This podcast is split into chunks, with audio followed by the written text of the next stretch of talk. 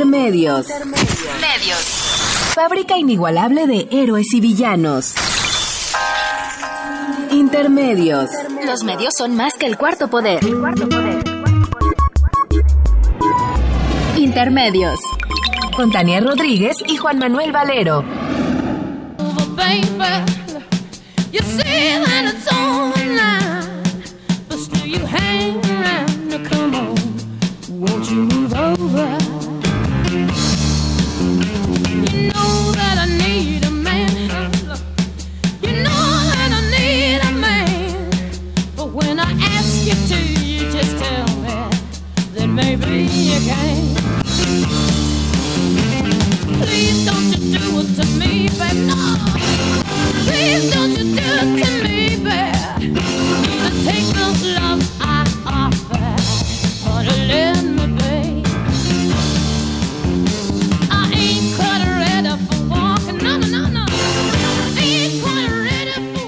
Bienvenidos a Intermedios, hoy jueves 21 de enero del 2016. Los saludamos Tania Rodríguez. Y Juan Manuel Valero, con el gusto de estar aquí en la cabina de Radio UNAM.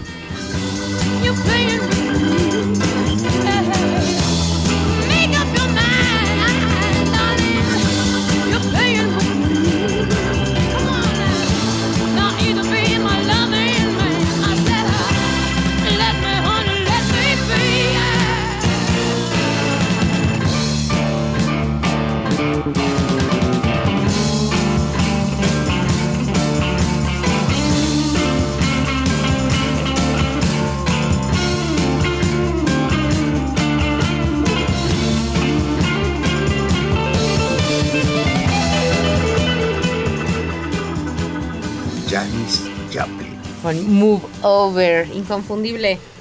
La voz de esta mujer que cumpliría mañana 73 años. 73 años.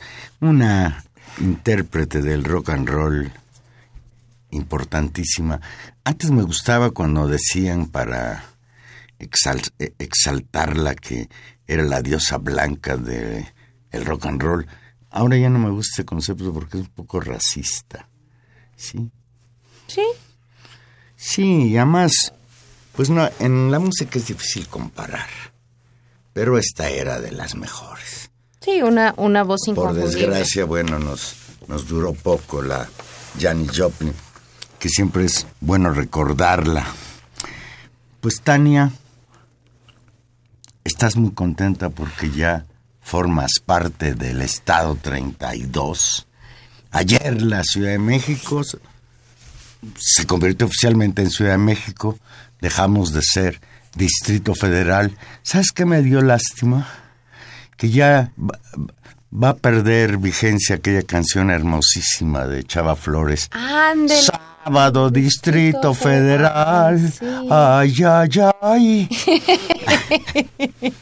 Pero por otro lado, la, el surgimiento del Estado 32, pues de alguna manera es eh, una demanda de muchos años de los ciudadanos de esta ciudad que siempre sentimos que teníamos menos, es decir, como que estábamos discriminados, como que teníamos menos derechos que los habitantes de otros estados soberanos.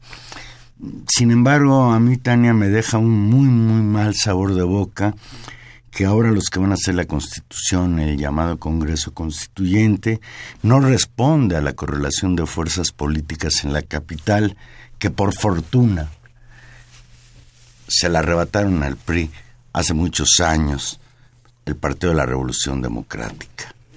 Con todos sus asegúnes, creo que la Ciudad de México, desde que se liberó de las garras de los gobiernos priistas, los famosos regentes, está mejor, aunque ahora yo tenga mis temores con el señor Miguel Ángel Mancera, que fue pues el que estaba en el cargo, está en el cargo, y ahora que Mancera ya no va a ser jefe de gobierno, sino gobernador. Mm, no, no, bueno, no, porque ahí todavía hay un, un, un asunto. Eh, a mí lo que me lo que me llama la atención, Valero, y, lo decías en, son de burla si uno se siente nos sentimos más ciudadanos ahora, o sea, toda la demanda, como tú dices, histórica era la falta de derechos, de derechos democráticos y de, en todo caso de ciudadanías incompletas, ¿no? En el caso de la ciudad de, los habitantes de la, de la Ciudad de México, por no poder tener, ejercer una, una serie de funciones de gobierno esa demanda histórica, ¿no? Te se acordarán del plebiscito de los noventas y de una reivindicación que en algún momento eh, fue muy importante con un punto central, como tú bien dices, en el proceso de la reforma electoral del 96, cuando se decide que se va a poder votar para la ciudad y de la elección del primer jefe de gobierno. Pues se abre todo un proceso de negociación y de reivindicaciones de otro tipo de, demandas en la ciudad. Eh, y después caímos como en una especie de, de, de, digamos, de foso, de hoyo en, en ese tema, ¿no? Se conquistaron efectivamente en el largo de este proceso derechos de distinto tipo de democracias. Pensemos, por ejemplo, en el matrimonio gay, pensemos, por ejemplo, en términos de incluso los derechos de los adultos mayores. En distintos momentos en los, en los distintos gobiernos, fundamentalmente en el de López Obrador y estos dos últimos temas en el de Marcelo Ebrard. Eh, sin embargo, este otro tema no había, no había avanzado porque no había eco en otros temas. Mucho se dijo que en la negociación con el pacto del Pacto por México, uno de los temas que la mesa había puesto el PRD, digamos, como una parte de su agenda, era el, tema de la ciudad, el tema de la Ciudad de México.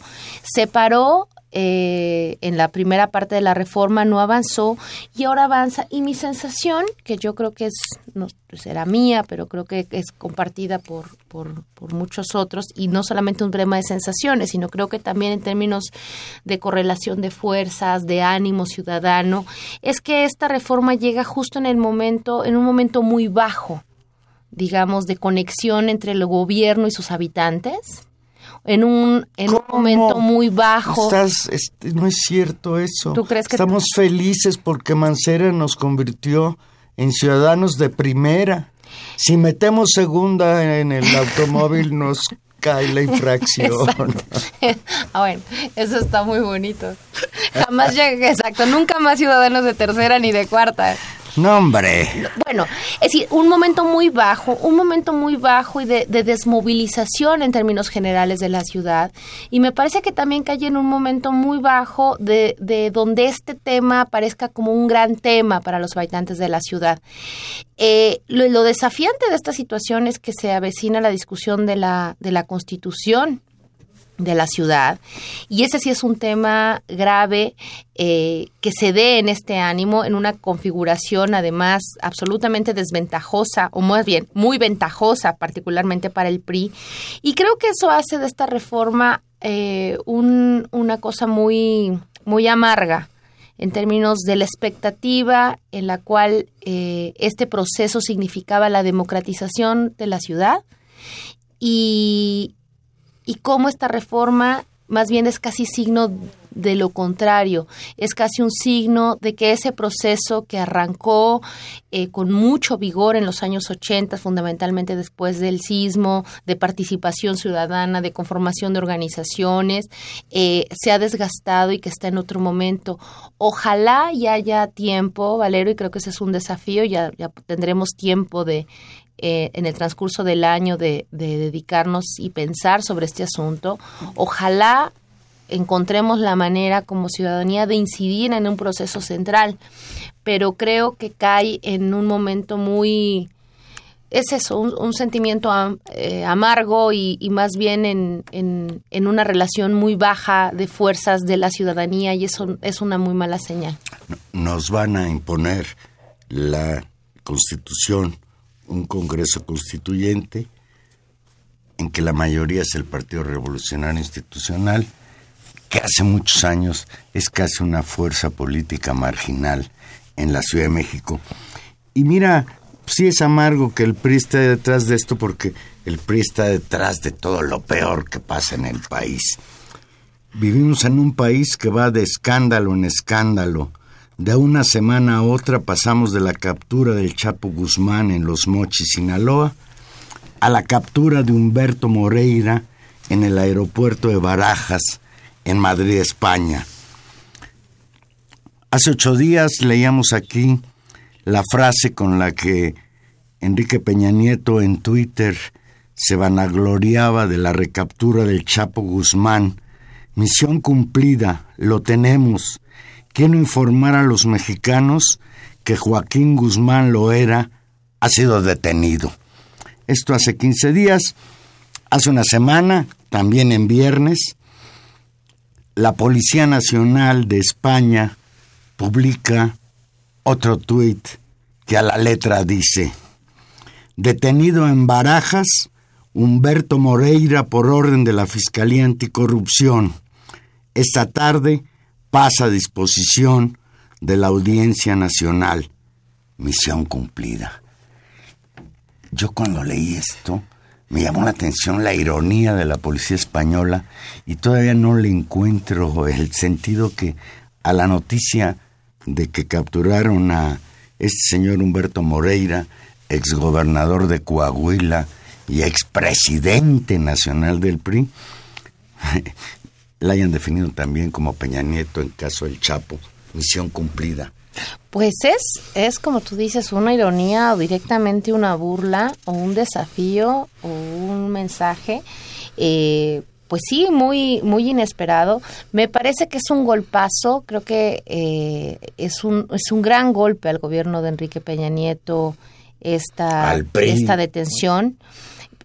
claro, pero particularmente al gobierno de Peña Nieto, al PRI, digamos, por supuesto, pero uno podría decir, se sabe de las trapacerías eh, internas. Pero internamente venían justamente a denunciar y tratar de decir que estaban mejor después de, las, de la catástrofe que ha sido esto, no solamente en términos sociales, económicos, políticos y los gran, y los dos eventos que han simbrado, o los tres eventos que habían simbrado a su gobierno, pensando en el eh, las desapariciones y las noches, la noche horrible de Iguala y las desapariciones, pensando justamente en la casa en la Casa Blanca y sumándole la, la fuga del Chapo trataron con su recaptura de recolocarse y inmediatamente viene un golpe brutal eh, donde, donde se lo regresan de manera directa diciéndoles me parece misión cumplida.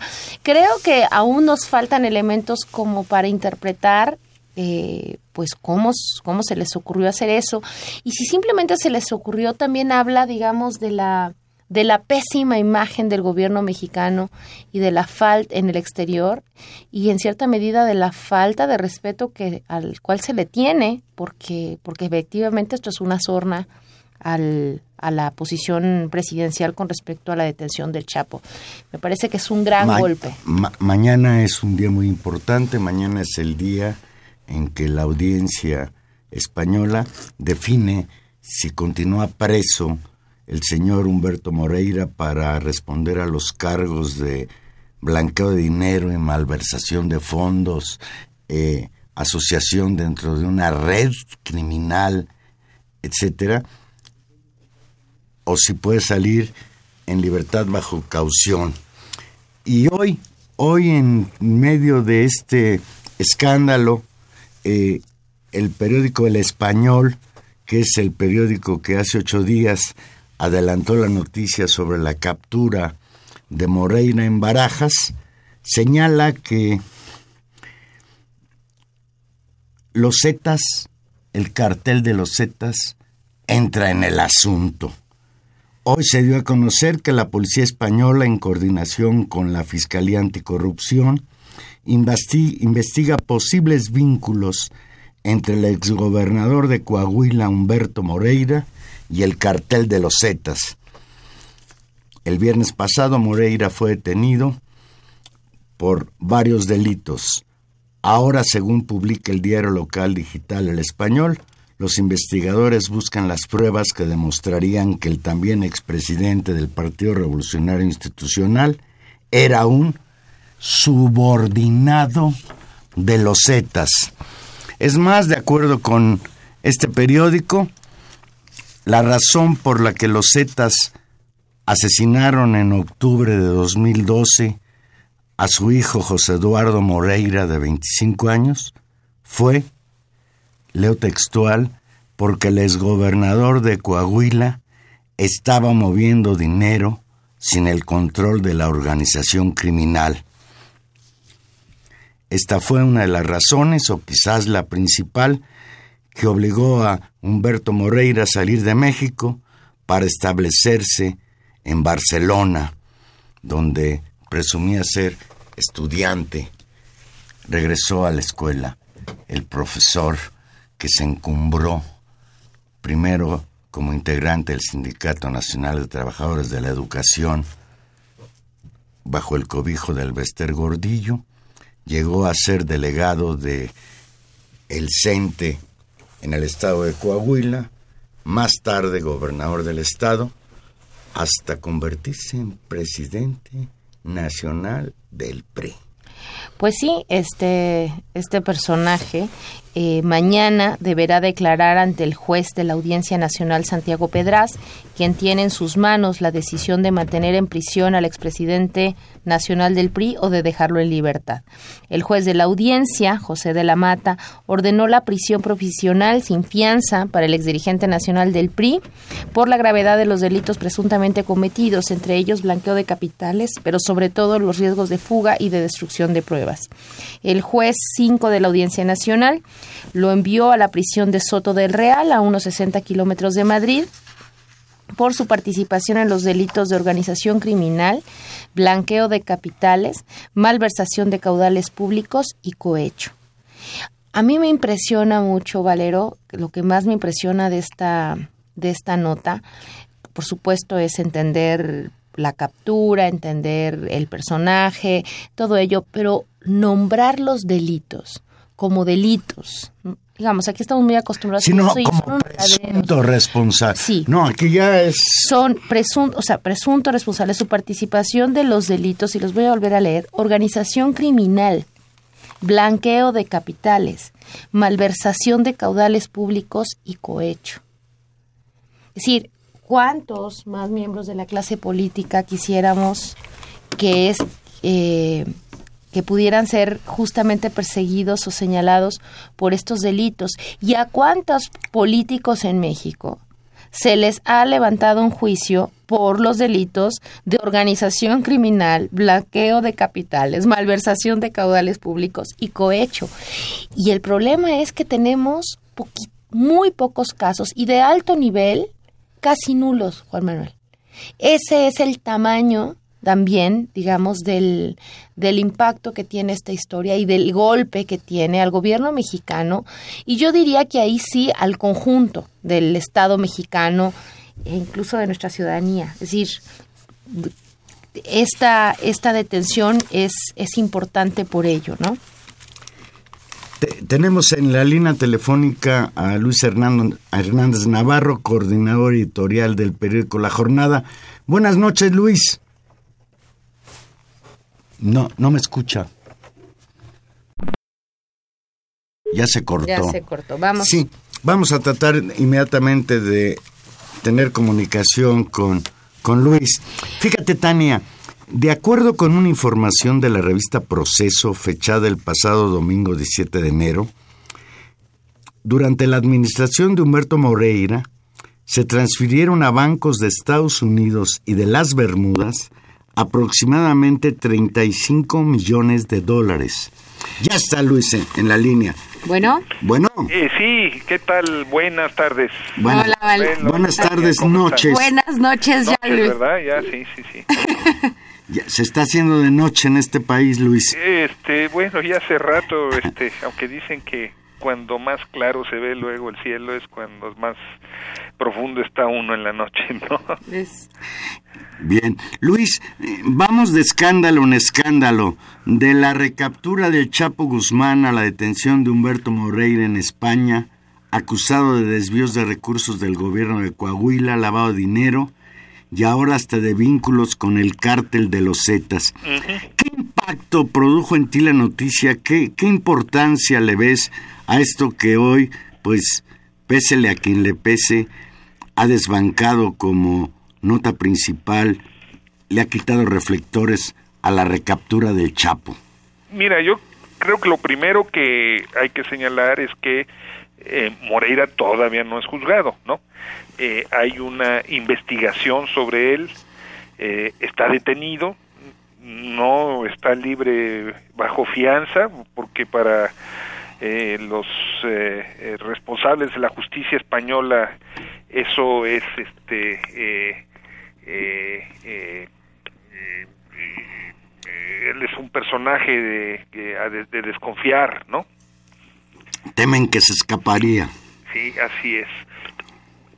Así es. Bueno. Sí, sí te, bueno, sí te escuchamos bien. Bueno. Te escuchamos ah, bien, Luis. Ya, ya, ya se oye, sí. Sí. Sí, perdón.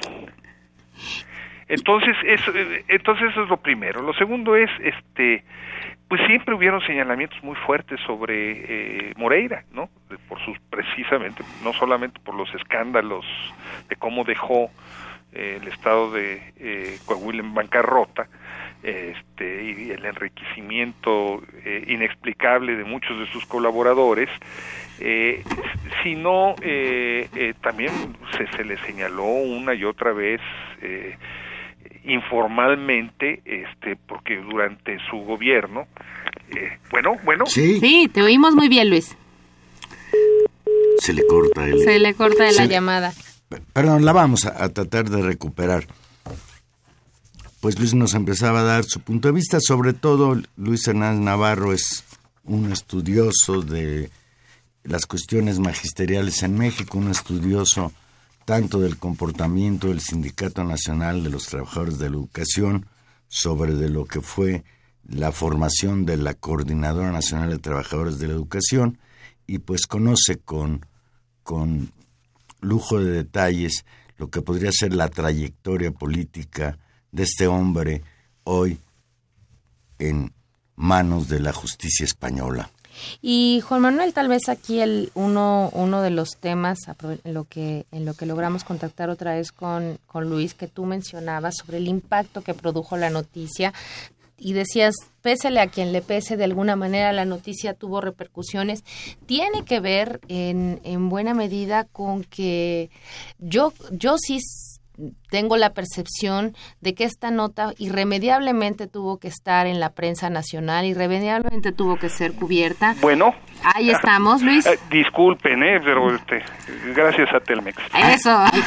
Algo nos está haciendo, nos están jugando mano mano negra. Mano negra. Entonces, eh, les decía, eh, de esto se hablaba, ¿no? Como se habla también de los vínculos eh, de la maña con el señor Yarrington o con el gobernador de Veracruz, con el exgobernador de eh, Durango, de Chihuahua, ¿no?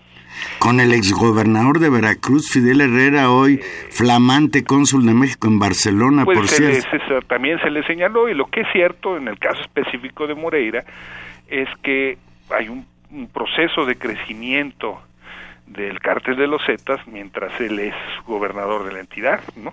Punto, ¿no? Esto eh, está claramente documentado en muchas eh, crónicas periodísticas, en el recuento de lo que eh, ha sucedido, ¿no? es como uno y uno son dos, ¿no? Lo, lo, sorprendente del caso es que haya sido detenido en España, ¿no? eso a mí me, me, me, sorprendió. Eh, y, por ejemplo, no en Estados Unidos. Y que eh, parte de la investigación sea una investigación asociada a otra investigación eh, del mismo Estados Unidos, ¿no? Eh, ¿Qué está pasando ahí? No, este, surgen interrogantes muy, muy interesantes, ¿no? Por ejemplo, Liz. bueno, eh, está está muy claro me parece no uno tiene eh, eh, pues, la posibilidad de suponer eso no eh, que Estados Unidos no actuó directamente sobre México porque pues un personaje como Moreira era el presidente del PRI cuando fue nombrado como candidato Enrique Peña Nieto. Puede uno no puede pensar que no hay una relación ahí de protección.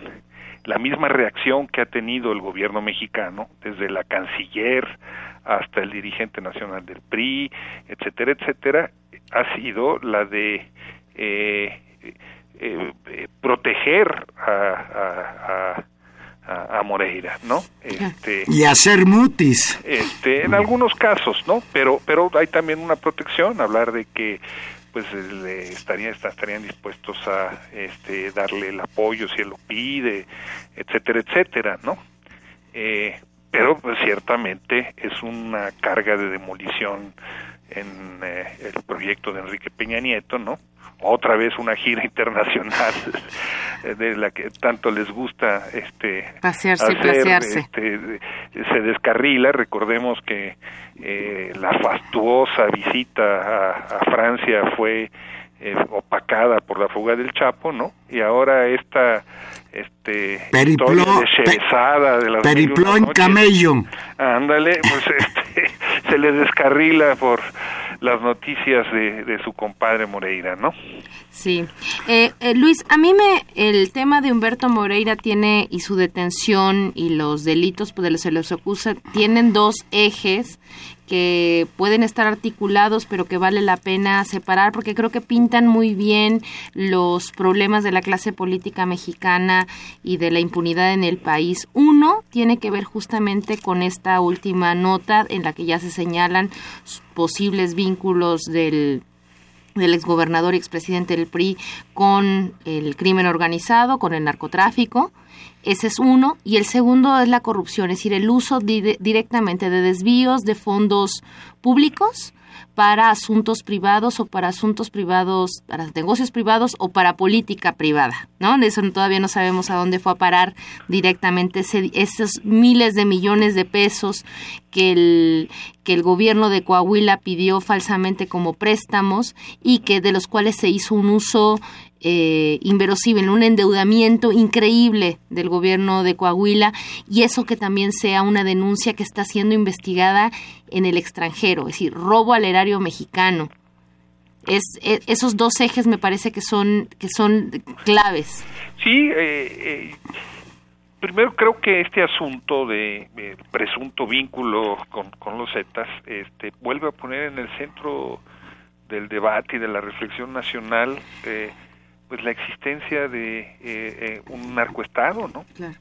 Simple y sencillamente, eso que apareció eh, con toda claridad alrededor de la noche de Iguala y los 43 muchachos de Ayotzinapa desaparecidos, ¿no? Y que trató de ser minimizado desde los pinos presentando el caso como un asunto de eh, eh, malos policías, un alcalde eh, corrupto, cooptado por el narco, etcétera, etcétera, hoy salta a la dimensión que realmente tiene, ¿no? Una dimensión por lo menos estatal, ¿no? Este, o sea, el, narcoestado no se limita a, Iguala, ¿no? Como no se limita a Guerrero, sino que abarca amplísimas franjas de, del país.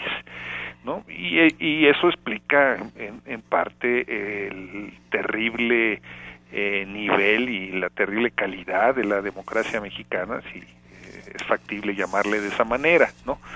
Ese es un, un, primer aspecto. El segundo, efectivamente, como, como tú señalas, Tania, pues tiene que ver con el problema de eh, el uso de los recursos públicos para gestar grandes fortunas privadas, ¿no? Este, eh, para financiar actividades políticas, no podemos dejar de lado que eh, Humberto Moreira fue un aliado privilegiado del Bester Gordillo, que el Bester Gordillo jugó un papel fundamental en su llegada al PRI, ¿no? Y que desde ahí, desde eh, esas eh, fortunas malavidas se financiaron campañas electorales, se construyeron candidaturas, etcétera, etcétera, ¿no? Entonces estamos hablando de un entramado de políticos, empresarios, narcos, este, elecciones, eh, pues que eh, eh, nos muestran un retrato de, del Estado mexicano, del Estado, no, no solamente de Humberto Moreira como exgobernador, verdaderamente eh, aterrador, ¿no? Luis, el expresidente Felipe Calderón en su cuenta de Twitter mostró incluso en cuatro ocasiones distintas su enorme gusto por la detención de Humberto Moreira. Sin embargo, habría que recordar que Marisela Morales, en aquel entonces titular de la PGR y encargada de llevar a cabo la investigación sobre malversación de recursos y de lavado de dinero por parte de Moreira, lo exoneró, exoneró al coahuilense dos días antes, por cierto, de que terminara el sexenio de Calderón. En México parece ser que la red de impunidad se extiende más allá del PRI, tú lo acababas de señalar, y en este eh, tenor hay algunos partidos políticos de oposición que están pidiendo la extradición de Moreira. Yo me temo mucho que si lo traen a México, lo vuelven a exonerar. este, eh, yo creo que eh, Felipe Calderón es un expresidente en campaña, ¿no? Eh, no podemos dejar de lado que su esposa es aspirante a la candidatura presidencial por el PAN, ¿no? en una disputa muy cerrada con el gobernador de Puebla, Moreno Valle, y que eh, todo lo que hace eh, Felipe eh, pues tiene un interés político no, no da patadas sin guarache no entonces pues esos tweets creo que hay que leerlos en ese en ese contexto no porque como tú señalas con toda precisión bueno pues ellos coexistieron, ¿no? Eh, cohabitaron en el, en, el poder, ¿no? Y eh, pues eh, al señor Humberto Moreira nunca se le hizo nada realmente en México, ¿no? Este tuvo que hubo que esperar a que algunos de sus colaboradores fueran detenidos en Estados Unidos para que el escándalo rebotara en México y, y su influencia política disminuyera, ¿no? Mermara. Eh, pero eh, desde México, desde un gobierno panista, desde un gobierno prista, pues no se hizo realmente nunca nada contra él. De hecho, buena parte de la argumentación de su estrategia de defensa es llevar los, los documentos de la justicia mexicana que lo exoneran de ningún cargo y que por lo tanto consideran que no hay delito que, que perseguir. A ese respecto, Luis, eh, creo que estamos en una situación inédita en el caso mexicano, no sé si compartas esta percepción. Eh, los golpes, digamos, eh, de juicio fuertes a la impunidad y de presión política externa han aumentado con respecto a la, a la, a la visión que se tiene de México en el mundo. Tú citabas el caso de Iguala, eh, que suscitó pues toda esta consternación internacional y, apoyos y solidaridades, incluso movilización y enorme desprestigio al gobierno mexicano.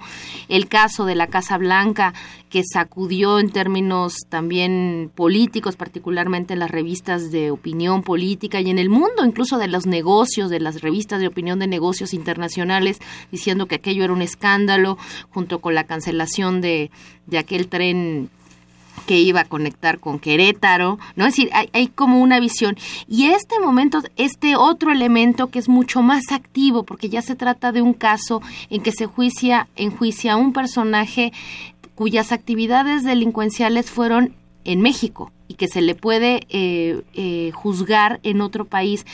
Eh, creo que ahí hay un hay un elemento de, de, escalada y de presión. ¿Tú cómo lo ves? Sí, yo creo que muchos políticos mexicanos están viendo en el caso de Moreira un, una, una versión todavía tenue de lo sucedido en Guatemala, ¿no? En donde el vice, la vicepresidenta, el presidente fueron eh, destituidos y fueron encausados legalmente por una comisión, eh, eh, primero por una gran movilización popular, pero también por una comisión que tiene financiamiento y tiene muchísimo apoyo de la Unión Europea.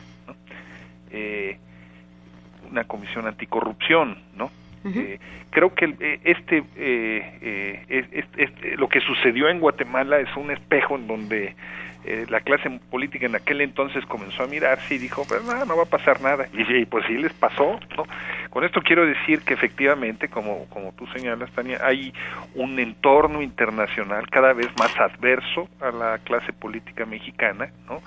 Eh, que eh, juzga eh, cada vez con mayor severidad estos casos de corrupción, de violaciones a los derechos humanos y que, pues, con el ejemplo de, de Moreira, pues anuncia que tienen que poner sus barras a remojar.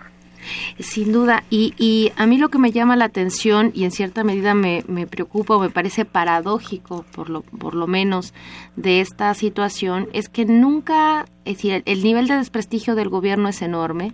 Hay una opinión internacional adversa, que esa creo que es una novedad eh, histórica y que incluso ejecuta o interviene con más facilidad, incluso en el caso de la Comisión Interamericana de Derechos Humanos o en este caso y que tiene que ver con los convenios y los acuerdos y digamos el entramado institucional que se va confortando en la escena internacional y del cual México forma parte y empieza a ocurrir.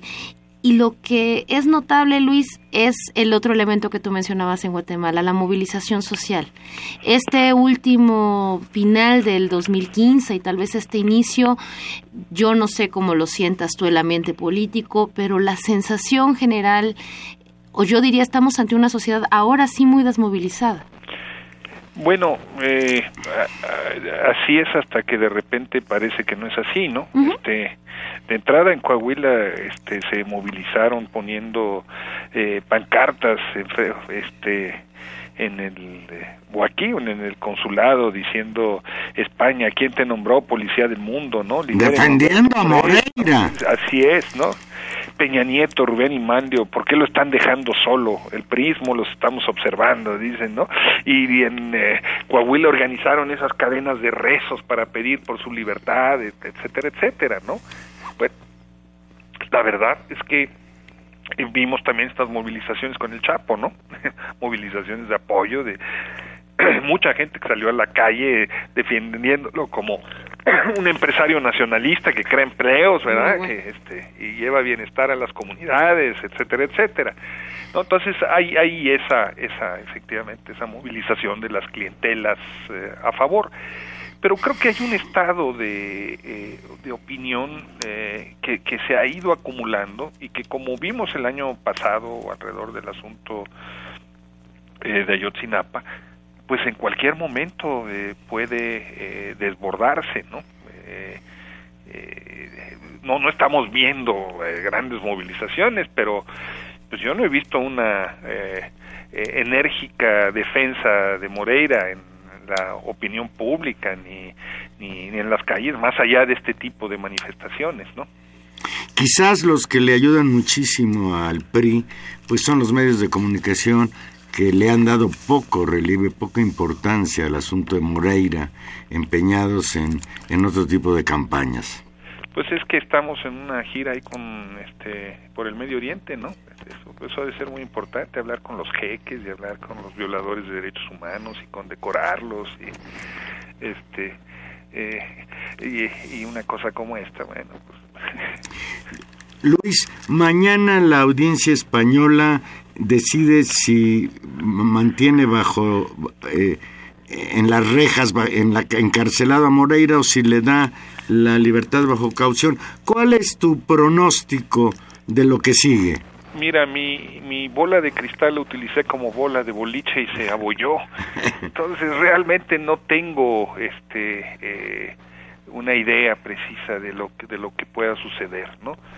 Eh, podemos imaginar eh, la cantidad de presiones eh, subterráneas que existen en, en un asunto como este, ¿no?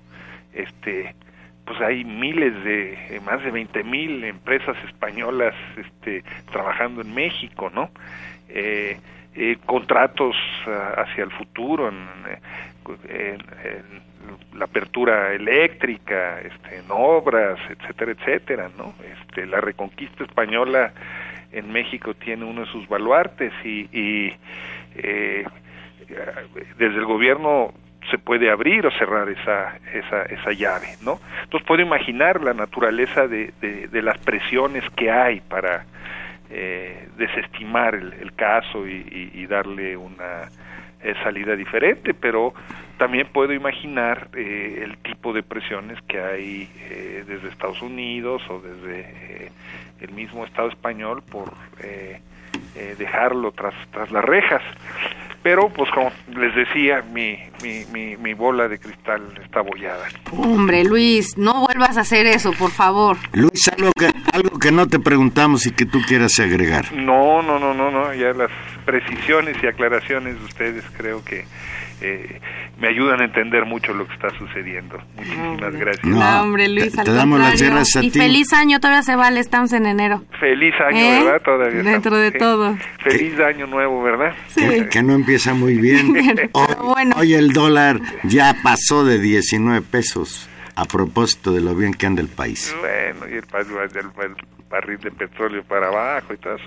Ya, estamos en casi... Ya nos dijo nuestro presidente que otros países están peor. Sí, y que además es un problema que viene de cuestiones chinas y cuestiones de petróleo que no tiene nada que ver con la economía mexicana, ah, que está buena y sana. Muy bien. Bueno. Gracias, muy bien, Luis. Buenas noches. Buenas noches. Un abrazo fue Luis Hernández Navarro, coordinador, editorial del periódico La Jornada y para fortuna nuestra, cada vez que se los solicitamos, colaborador aquí en Intermedios. Vamos a hacer otra pausa musical con la Janis Joplin y aquí regresamos. Recuerde que estamos en vivo. Llámenos 55 36 89 89. Oh Lord, won't you buy me a Mercedes Benz. My friends all drive Porsches. I must make amends. Worked hard all my lifetime, no help from my friends. So, oh Lord, won't you buy me a Mercedes Benz? Oh Lord, won't you buy me a color TV? Dialing for dollars is trying to find me. I wait for delivery each day until three. So, oh Lord, won't you buy me a color TV? Oh Lord, won't you buy me a night on the town? I'm counting on you, Lord. Please don't let me down. Prove that you love me and buy the next round. Oh Lord, won't you buy me a night on the town? Everybody, oh Lord, won't you buy me a Mercedes Benz? My friends all drive Porsches. I must make amends. Worked hard all my lifetime, no help from my friends. So, oh Lord, won't you buy me a Mercedes Benz. Eso es la organización de una cadena de oración. ¿Te das cuenta? Ahí sí, a ver, todos vamos a rezar a todos Mercedes Benz. ¿Tú quieres un Mercedes Benz, Mario? Hombre. ¿Sí? No, mejor no, porque yo esperaba que me contestaras, no, yo quiero la paz mundial o algo así. a preguntar de dónde saqué el dinero para comprar semejante cosa. ¿Cuánto costará un Mercedes-Benz? No, hombre, ni idea, Valer. Fuera, absolutamente fuera. de mi imaginario. Solo Humberto Moreira podría comprarse dos. Ah, yo pensé que ibas a decir que don Humberto. No, no, no, no. Bueno, Humberto, uno para ti y otro para él. No. Ya estamos. Fíjate, Tania, ahora que escuchaba yo a Luis Hernández Navarro de esta situación que vive México, de pues las cosas que han pasado en este país, la asignatura pendiente que sigue siendo la desaparición de esos 43 estudiantes de la normal rural de Ayotzinapa, pues a todo este, en este panorama oscuro, ahora se suma una nueva desaparición de jóvenes el pasado 11 de enero desaparecieron cinco jóvenes en Tierra Blanca, Veracruz.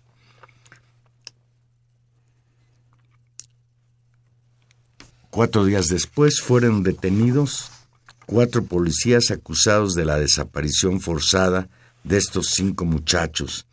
La Fiscalía del Estado aseguró que las investigaciones continúan hasta conocer la verdad de los hechos. El fiscal de Veracruz, el señor Luis Ángel Bravo Contreras, a través de un comunicado, detalló que se encuentra acreditado en actuaciones la participación de esos cuatro agentes policíacos detenidos. Leo textual. Hubo dolo sus, en sus acciones debido a que no reportaron las detenciones a sus superiores. Por el contrario, las pretendieron ocultar. Policías de Veracruz que secuestran, no sabemos por qué motivos, desaparecen a cinco muchachos y ya pasaron once días y no sabemos absolutamente nada sobre el paradero de José Benítez de la O de 24 años de edad, de Mario Arturo Orozco Sánchez de 27, de Alfredo González Díaz de 25, de Bernardo Benítez Arronis de 25 y de Susana Tapia de 16, una muchachita la más joven de ellos, están desaparecidos. En el municipio de Medellín de Bravo fue localizado un automóvil con las características del vehículo en que se transportaban los muchachos al momento de su desaparición, por lo que se está investigando al respecto. Por otro lado, ante la desaparición de estos muchachos, a insistencia de sus familiares, etcétera, pues se han venido haciendo denuncias de que en Veracruz, como en Guerrero, pues el asunto de las fosas clandestinas parece ser algo muy cotidiano. Parece ser que México es el país de las fosas clandestinas. Se pensaba que 15 cuerpos que fueron exhumados de fosas clandestinas en los municipios de Emiliano Zapata y Maltrata pudieran haber pertenecido a los muchachos desaparecidos.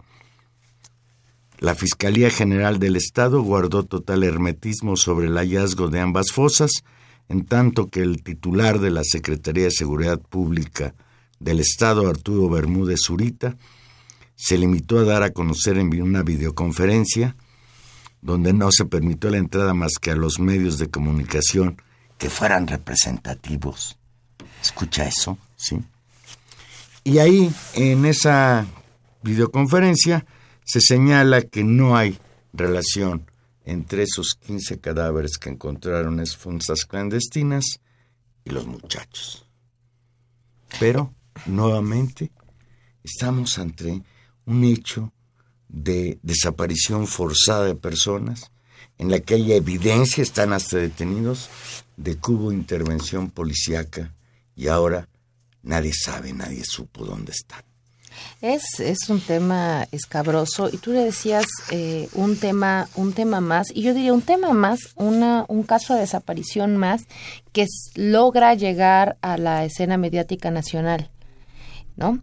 Es decir, eh, y, y, qué bueno que en este caso, en buena medida otra vez, por el tesón de los familiares, por las, por, las redes que logran movilizar, logran llegar y, colocar el caso de la desaparición de estos, de estos cinco jóvenes en, en el medio de la prensa y lo vuelven por lo menos una nota, pero es, es, es terrible, Juan Manuel, que justamente aparecen estas fosas clandestinas donde encuentran 15 cuerpos más y las autoridades lo único que dicen, y lo cual lo vuelve cada vez más aterrador, como nos fue pasando en el caso en el caso de Iguala y, como tú decías en Guerrero, la aparición de cada nueva fosa en la que nos dicen, no, no son, bueno, no son ellos, y entonces, ¿quiénes son esos 15?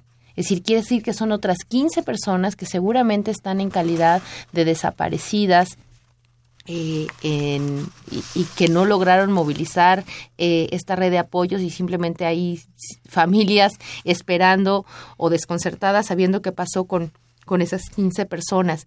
La crisis de derechos humanos del país, y lo hablábamos con Luis, eh, ya es un, es un tema grave en términos internacionales por las medidas de alarma que distintas organizaciones han señalado con respecto justamente a los casos de desaparición y a los casos de desaparición forzada. Y aquí vale la pena recordar que la desaparición forzada refiere particularmente a la desaparición hecha por fuerzas del Estado por órganos estatales, es decir, con la participación o la anuencia de miembros de policías o del gobierno.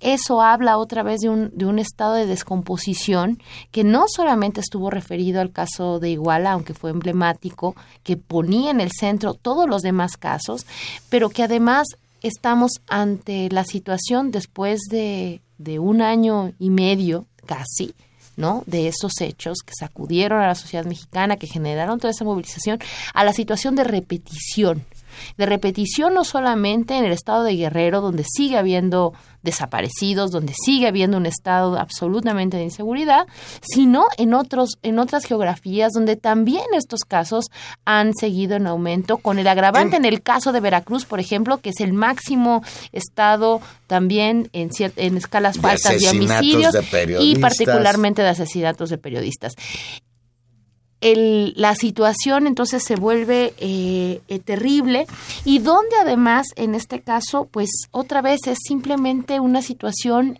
eh, digamos casi azarosa y donde todavía no está confirmado, pero lo ha dejado ver así el, el, procurador del estado de Veracruz, posiblemente estamos otra vez ante un escenario de participación de los policías locales en concordancia con seguramente miembros del crimen organizado. Pues fíjate, al respecto dice el diputado panista Carlos Fuentes Urrutia que han sido muy desasiadas las investigaciones por la desaparición forzada de estos cinco jóvenes. Leo textual, así vienen actuando en este caso y en otros más, donde hay policías estatales involucrados. Añadió que el no saber a qué grupos delincuencial fueron entregados los jóvenes al pasar ya nueve días y no tener pista de dónde pueden estar, y los antecedentes que tiene la Secretaría de Seguridad Pública veracruzana con otras desapariciones forzadas, da pie para pensar que la Fiscalía únicamente está preparando el terreno para criminalizar a los jóvenes y poder justificar un acto más de corrupción policíaca. Esto es terrible y mira, escucha. El gobernador de esa entidad, el señor Javier Duarte, el priista Javier Duarte, intentó matizar este nuevo escándalo nacional al asegurar que la desaparición de los cinco jóvenes en Tierra Blanca a manos de policías estatales es una cosa mala por 99 cosas buenas que suceden en Veracruz. Leo textual van de manera clara y puntual a la baja los índices delincuenciales en el estado de Veracruz.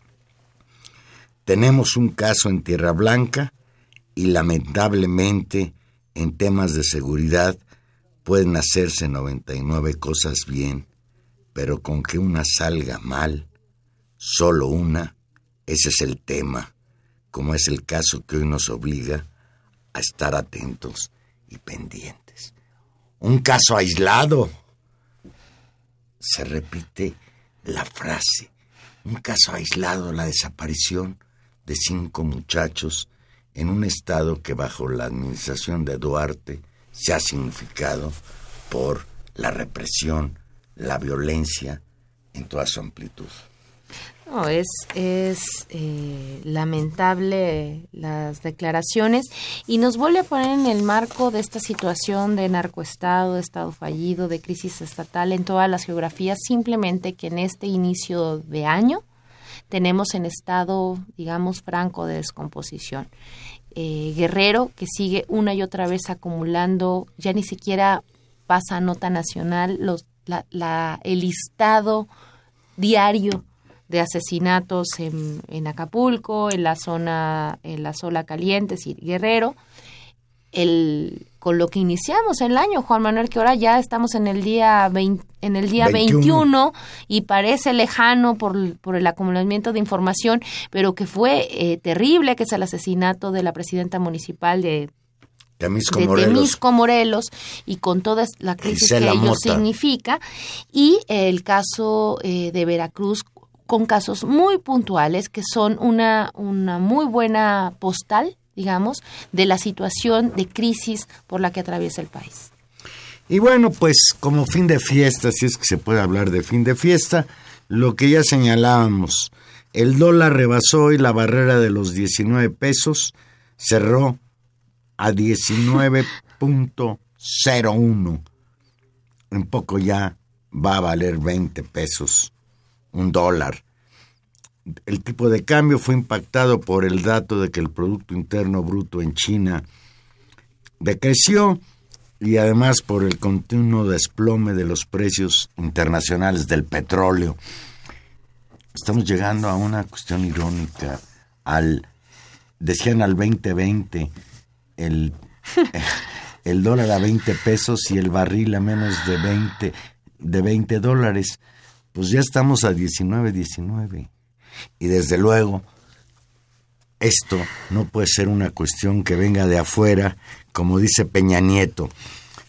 En su último día de gira por el Medio Oriente, desde Doha, Qatar, Peña Nieto dijo que no hay problema, que la subida del dólar está ocurriendo en el mundo entero. En rueda de prensa, en el cierre de su gira por cuatro países de la península arábiga, Peña Nieto reconoció la inquietud de los mexicanos por el precio del dólar, que el miércoles pasado llegó a 18.80, ya está a 19, señor presidente, pero afirmó que el incremento no está asociado al desempeño de la economía mexicana. ¡Ay, qué bueno! No, y, y mira que en algún punto yo creo que tiene razón, efectivamente. El caso es las distintas maneras en que tú enfrentas una crisis internacional y las políticas que haces. Y efectivamente, el problema es que no cambia en nada la economía mexicana, una economía mexicana que está parada plagada de desempleo, sin crecimiento, con políticas regresivas y donde el digamos la actitud del gobierno ante este ciclo adverso que puede venir de afuera no tiene que ver con políticas anticíclicas, con procesos de inversión y simplemente se, se sostienen, digamos, en su dicho y siguen eh, pugnando por inversiones. Ya se fue, el, se supone que el sentido de su gira eh, por los países árabes a eh, hablar de lo, de lo bien que nos va con el negocio del petróleo, de lo bien que pueden ir los negocios del petróleo, en un contexto donde evidentemente eso eh, está en un, en un hoyo o en, un, en una regresión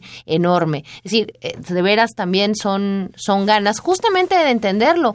No tiene, si la crisis no se origina aquí, algo hay que hacer y nuestra situación, digamos, de, de fragilidad social y de fragilidad económica nos lleva a que esta situación, como decía muy bien Carsters hace muchos años, pues claro, el que los catarritos a nosotros nos dan pulmonía.